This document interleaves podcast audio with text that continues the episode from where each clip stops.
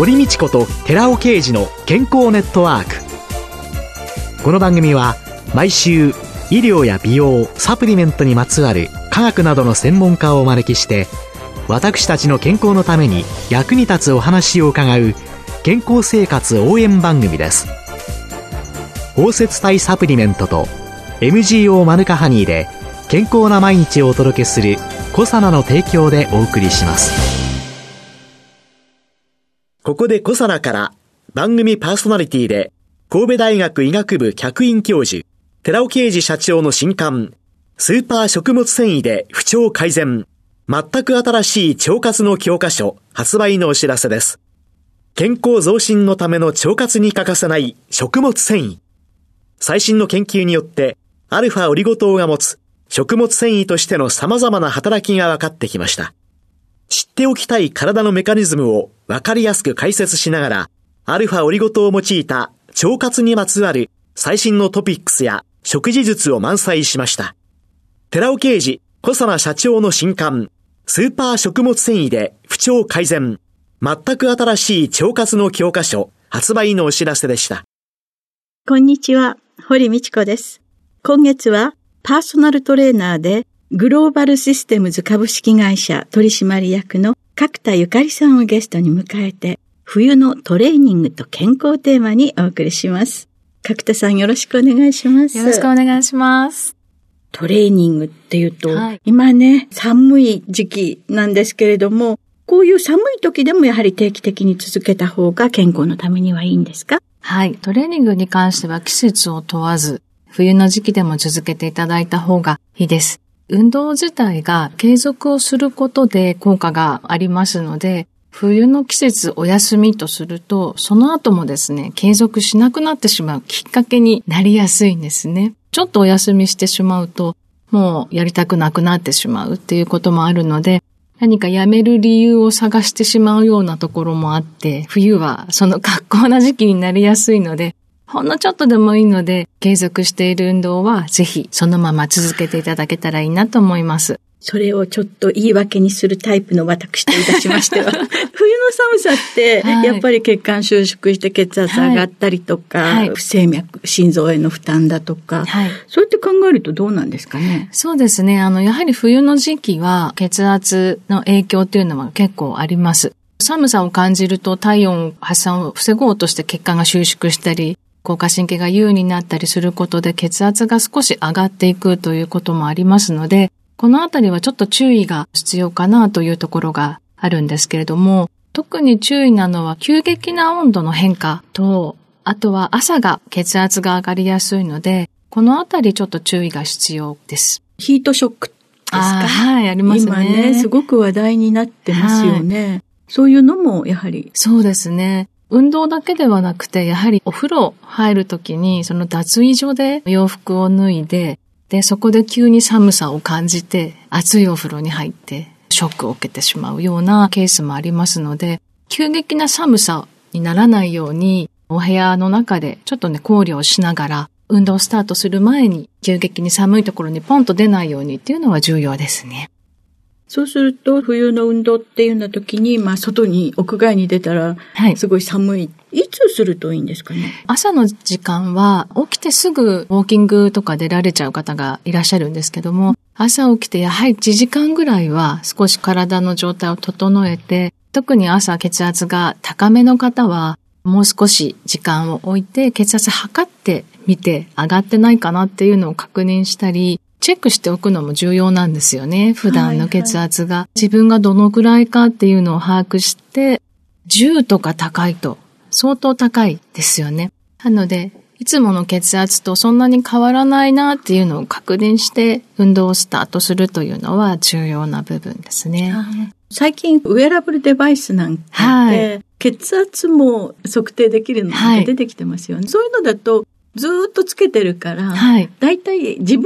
のいつよりどれだけ高いかっていうのが目安になりますよね。はい、そうですね。あの、ウェラブル本当に進化していて、血圧もそうですし、ね、血糖値もみたいな今後どんどんいろんな数値が取れるようになってくると言われているので、本当に健康管理にとても有効なので、ぜひ使っていただくと、毎日チェックできるっていうのはすごく健康管理にはいいですね。で、あとあの、冬場というのは、やはり運動していてもあまり汗をかかないわけですけれども、はい、水分補給に関しては夏場とどのような違いがあるんですか？実は冬もですね、周りが乾燥してるので、体から水分が実は出てってるんですね。水分補給は同じようにしていただいた方がいいです。水分が足りないとやっぱ喉もカサカサになってくるので、風邪とかインフルエンザとか感染症にもなりやすくなるので、水分は取った方がいいです。大体どのくらいの目安で取ればいいんですか？いろいろあの基準は言われてるんですけども、1日起きてる時間8回ぐらいコップ1杯飲みましょうっていう基準が一つあって、このあたりはよく言われているところなんですけど、もう一つは体重によってもだいぶ違ってきますよね。体重にかける 30ml。体重かける 30ml。なので、もし60キロの人だったら、1.8リットル。そうですね。これを起きてる間に8回に分けて飲んでいただくといいかなと思います。例えば、一度に1リットルバーっと飲んでも体吸収しなくて負担がかかってしまうので、こまめに分けるっていう部分と、あとは量と。この時飲むものっていうのは、はい、いわゆるスポーツ飲料みたいなものの方がいいのか、はい、それとも麦茶、ウーロン茶、水、うんうん、でいいのか？よくその質問はされるところで 何を飲めばいいのかなっていうところなんですけど、一つはお茶とかコーヒーとか、このあたりはカフェインが含まれているので、実は水分を補給するという部分ではあまり向いてなくて、トイレが近くなりますよね。カフェインとか取ると。ね、なので飲んだ分出てってしまうので、理想的なのはお水がいいです。お茶も紅茶もやっぱり利尿作用はありますので、もちろんアルコールは成分が出ていくところなんですけれども、今ご質問あったスポーツドリンクは糖分が入ってるんですよね。うん、激しい運動を1時間とか2時間。やった場合は、かなり汗が大量に出た状態だったらスポーツドリンク飲むこともあるんですけれども、一般的にそこまで激しい運動をしなければ、お水がベストかなと思います。もう一つは麦茶、はい、ノンカフェインの麦茶だとミネラルとかが入ってるので、麦茶もおすすめですね。昔はですね、はい、コーラ系とかね、はい、もうすごい好きだった。でも、はい、封印して、今はミネラルが入ってる麦茶という感じですね。はい。お砂糖、甘いものが入ってるものを飲みたくなってしまうケースはね、多いですよね。そう、だからね、はい、一時期ね、コーラの横に、はい、それをスティックシュガーに換算して、そこに置いて。角砂糖何個分みたいな写真もあったりしますよね。はいはい、あれを見ると、意外とこう、うってなるケースはありますね。だから自分で自己規制かけないと、なかなかね、甘いものへの誘惑は私は立てないので。で、あとあの、冬の寒さっていうのは筋肉じはどのような影響を及ぼしてくるんですか、はい、筋肉にもやはり影響があって、硬くなってしまうんですね。血流も悪くなったり、硬くなってしまうので、うん、急激に寒いところに行くと、怪我になりやすいっていうのもありますし、血流が悪くなるので、例えば膝が痛いとか腰が痛いという方は、痛みがちょっと強くなることもあります。そういう時には膝とかこういうの温めといた方がいいんですか？そうですね。本当に温めると状況にもよりますけれども、炎症が起きてる場合はちょっと冷やした方がいいケースもありますけども、冷えて痛いっていうケースであれば、温めるのは一ついいかもしれないですね。トレーニングをする前に、具体的にどんな対策をしたらいいですか？今のように物理的に温めるっていうのも一つなんですけれども、筋肉を動かしながらストレッチをしていくというのが、運動する前に筋肉の筋温が温まるのと、血流が良くなるので、どこか痛い方も、ちょっと血流が良くなったり、筋温が温まってくると、関節も動かしやすくなりますので、そういったストレッチをやっていくのがいいですね。と、具体的にはどんなストレッチがいいんでしょうか、はい、じゃあ、いくつか、はい、ぜひ。ストレッチって言っても、皆さん多分イメージするストレッチって、何かこうギューッと筋肉を引っ張りながら伸ばすスストレッチがイメージだと思うんですけども。あそう、よくね、はい肘のところなんかに手を当てて、あグそうですーってやる。はい。そうなんです。でも寒い時期は実はこれ逆効果で、筋肉がギューって逆に縮まろうとしてしまうことがあるんですね。はい早くキュッて伸ばしたり、急激にバンって伸ばすと実は逆効果のケースもあるので、ストレッチの種類がいくつかある中で、ダイナミックストレッチって言って筋温を上げながらはいやっていくストレッチです。じゃあ簡単に少しだけ、はい。本当に簡単です。立ってでも座ってでもいいんですけれども、はいその場で歩きます。あ、その場で歩く。はい足を上下しながはいら腕を振る。椅子でも立ってでもいいんですけど、はいその時にできるだけ全力で歩きます。そうです。腕を振りながら、足も上下はいする。これは立っても座ってもいいと。はいあ、じゃあ膝にね、はいあの、体重かからなくて、座ってそうですね。だといいですね。座ってもいいです。で、上半身も温めたいので、ええまあ、しっかり歩きながら、例えば泳ぐような動きを、あ、平泳ぎみたくそうです。平泳ぎみたく。くそうすると上半身も関節も肩も動かしていきます。で、だんだん手を上に、上に泳ぐような感じで、そうです。これだけで1、2分ちょっとやっただけでもだいぶ温度が上がってきます。ストレッチのイメージがだいぶね、変わると思うんですけども。そう、なんかね、どこかをギュッと引っ張るという。そうなんですよ。皆さんストレッチはそういうイメージなんですけど、ただ思いっきり全身で手を大きく動かす。で、あとは簡単にあの屈伸運動ってありますよね。はい。軽く、例えば少しだけちょっとお尻を後ろにちょっと突き出すぐらいにすると、じゃあ立って、はいそれで椅子に座っちゃうんじゃなくって、はい。もうほんのちょっとです。お尻をぴょんと出す。座るはいイメージ。はい。そうすると膝と股関節を使うので、ここの関節を滑らかにすることができるんですね。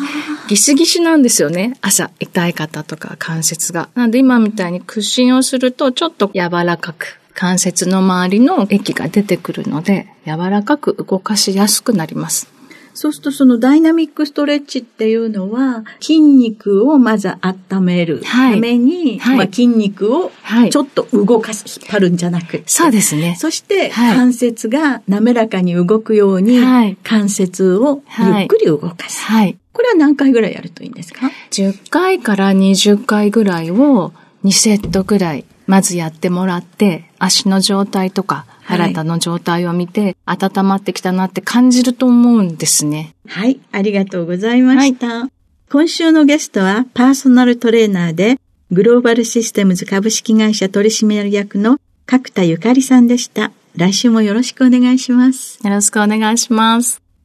続いて、寺尾刑事の研究者コラムのコーナーです。お話は、小佐奈社長で神戸大学医学部客員教授の寺尾刑事さんです。こんにちは、寺尾啓二です。今週はアルコール消毒の後にはマヌカハニーハンドクリームを塗るのがおすすめというタイトルでお話しさせていただきます。インフルエンザウイルスや新型コロナウイルス感染対策に手のアルコール消毒や石鹸でこまめに洗うことは今や常識となってきています。アルコール消毒液は抗菌抗ウイルス活性が強く水洗いが不要。消毒時間が短くて済むなどのたくさんの利点があります。しかしながら、アルコール消毒液は抗菌石鹸と比較して皮膚への刺激性はないものの、皮膚を乾燥させ、場合によっては激しい敏感肌を引き起こすこともあります。なので、冬場に乾燥しやすい肌の方々、特に高齢者の保湿力の衰えた肌の方々がウイルス対策のためにアルコール消毒液を利用した場合には、乾燥肌がひどくなり、手荒れを引き起こし、角質層が剥離し、皮膚バリアが崩れ、逆に肌から病原細菌が侵入しやすくなることがあります。そのような理由で私はアルコール消毒液をなるべく使いたくないのですが、このところアルコール消毒を求めてくる場所があり、仕方なくアルコール消毒しています。しかし、その後は必ずマヌカハニーとアルファオリゴ糖を配合したハンドクリームを塗るようにしています。油分で皮膚を保護し、保水して肌を柔軟にし、手荒れを防ぐことができます。このハンドクリームの塗布は、アルコール消毒の時だけではなく、入浴後も効果的です。また仕事の合間にも頻繁に塗ると皮膚バリアのしっかりとした美しい手が蘇ります。さらにマヌカハニーとアルファオリゴ糖には抗菌コイルス効果も期待できます。手をアルコール消毒することや石鹸で洗うことがインフルエンザウイルスや新型コロナウイルスの感染対策に有効なことはウイルスの構造から明らかです。これらのウイルスはエンベロープという脂肪膜で覆われていて自分の遺伝子を保護しているのですが、石鹸に含まれる海面活性剤やアルコールは脂肪膜除去に有効ですので、抗ウイルス効果は期待できます。ということは、アルファオリゴ糖も脂肪膜の脂肪を保絶して病原菌の溶菌作用、つまり菌を溶かして殺す作用があり、細胞膜除去に効果が期待できると考えられます。さらに、アルファオリゴ糖にコロナ感染予防効果のある可能性は、シクロケンバイオと産総研の共同研究で示され、2022年9月の埼玉県大宮で開催された第38回シクロデキストリンシンポジウムで報告されています。新型コロナウイルスの感染メカニズムとして、スパイクタンパク質が人の細胞膜上に存在しているアンジオテンシン1変換酵素2、ACE2 と言いますが、ACE2 に結合し、さらに膜貫通性セリンプロティアーゼ2、TMPRSS2 と言いますが、TMPRSS2 により活性化されることで、軌道上皮細胞の細胞内に侵入することが知られています。このシクロデキストリンシンポジウムの報告では、アルファオリゴ糖に細胞膜上の ACE2 と TMPRSS2 の双方の発現が抑制されることが示されています。つまり、アルファオルゴ糖に新型コロナウイルスの侵入を防ぐ効果のあることが明らかとなっています。また、前回のこの研究者コラムで紹介していますが、テレビ番組で新型コロナウイルスの感染対策にマヌカハニーが効くかもしれないと講師の先生が発言したことでネットでも話題になりました。この講師の先生は、インフルエンザウイルスに対するマヌカハニーの抗菌作用について、長崎大学の論文を紹介していて、同様に構造的に同じ新型コロナウイルスにも有効な可能性があるとのことでした。マヌカハニに特異的に含まれるメチルグリオキサールが関与している抗ウイルス作用はスパイクというタンパク質の変性によるものと考えられますお話は小佐奈社長で神戸大学医学部客員教授の寺尾啓二さんでした。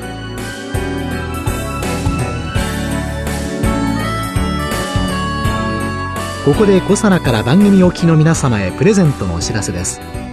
グルコサミンフィッシュコラーゲンペプチドといった軟骨成分に摂取した軟骨成分の組み立てをサポートする高級店などを配合したナノサポートシクロカプセル化スムースアップ。これに大豆抽出成分ポリアミンを加えました。コサナのナノサポートシクロカプセル化スムースアップポリアミンプラスを番組お聞きの10名様にプレゼントします。プレゼントをご希望の方は番組サイトの応募フォームからお申し込みください。コサナのナノサポートシクロカプセル化スムースアップポリアミンプラスプレゼントのお知らせでした。